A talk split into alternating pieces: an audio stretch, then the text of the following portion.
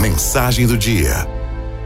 Colaboradores que se sentem ouvidos têm, ser, têm mais chances de se sentirem capacitados para realizar um trabalho melhor. Um dos primeiros passos para a gestão de pessoas e o desenvolvimento humano dentro de uma empresa, e consequentemente para obter resultados, é a escutativa. Esse ouvir é um exercício diário que líderes e gestores precisam fazer para manter a atenção plena naquilo que colaboradores e colegas estão nos dizendo. Na verdade, a escutativa é muito mais do que absorver as palavras que nos são ditas. Escuta ativa significa também observar cuidadosamente a linguagem como um todo da pessoa que está à nossa frente, até nas mensagens de texto ou e-mails que ela manda com o objetivo de entender realmente o que ela quer dizer. Uma das pessoas que considero um dos mentores na minha carreira sempre me dizia que a diferença entre duas pessoas de mesmo potencial é que uma vai ouvir melhor que a outra e por isso vai chegar mais longe. Sem julgamentos, sem interferências. Seja durante um feedback, seja numa reunião um a um ou qualquer outra situação de conversa, a pessoa mais importante naquele momento é a que está na sua frente e ela precisa sentir isso.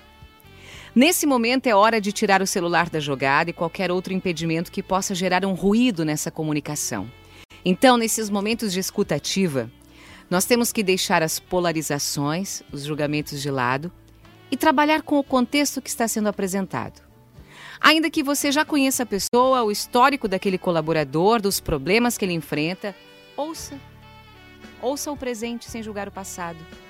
Empatia é um exercício diário.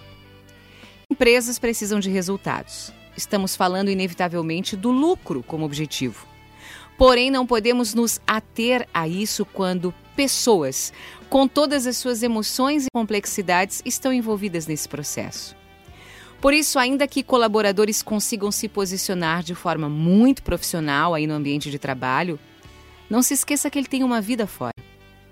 Dê atenção às palavras escolhidas, ao tom e suas oscilações de voz, aos detalhes dos gestos, a sua apresentação pessoal, suas roupas, cuidados com a higiene e todos os fatores que envolvem a pessoa.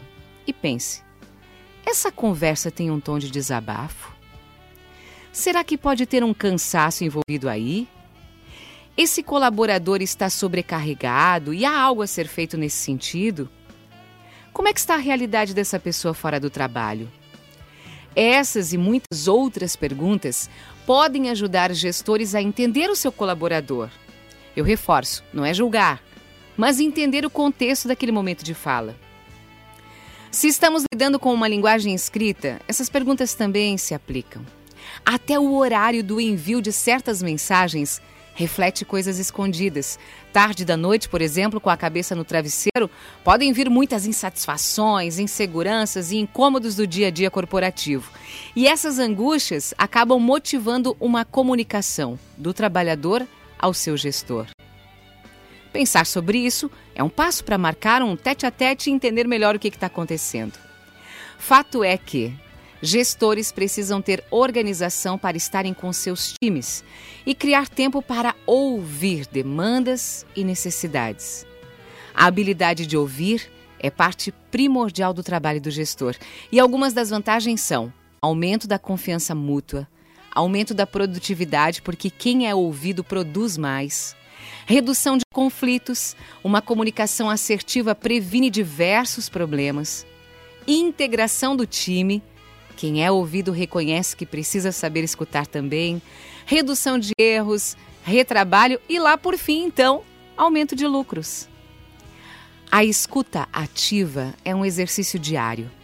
Cada dia somos desafiados a ouvir mais e mais e mais e assim aprender a tomar melhores decisões para o nosso colaborador, para a empresa, para todo o time. Araldo me.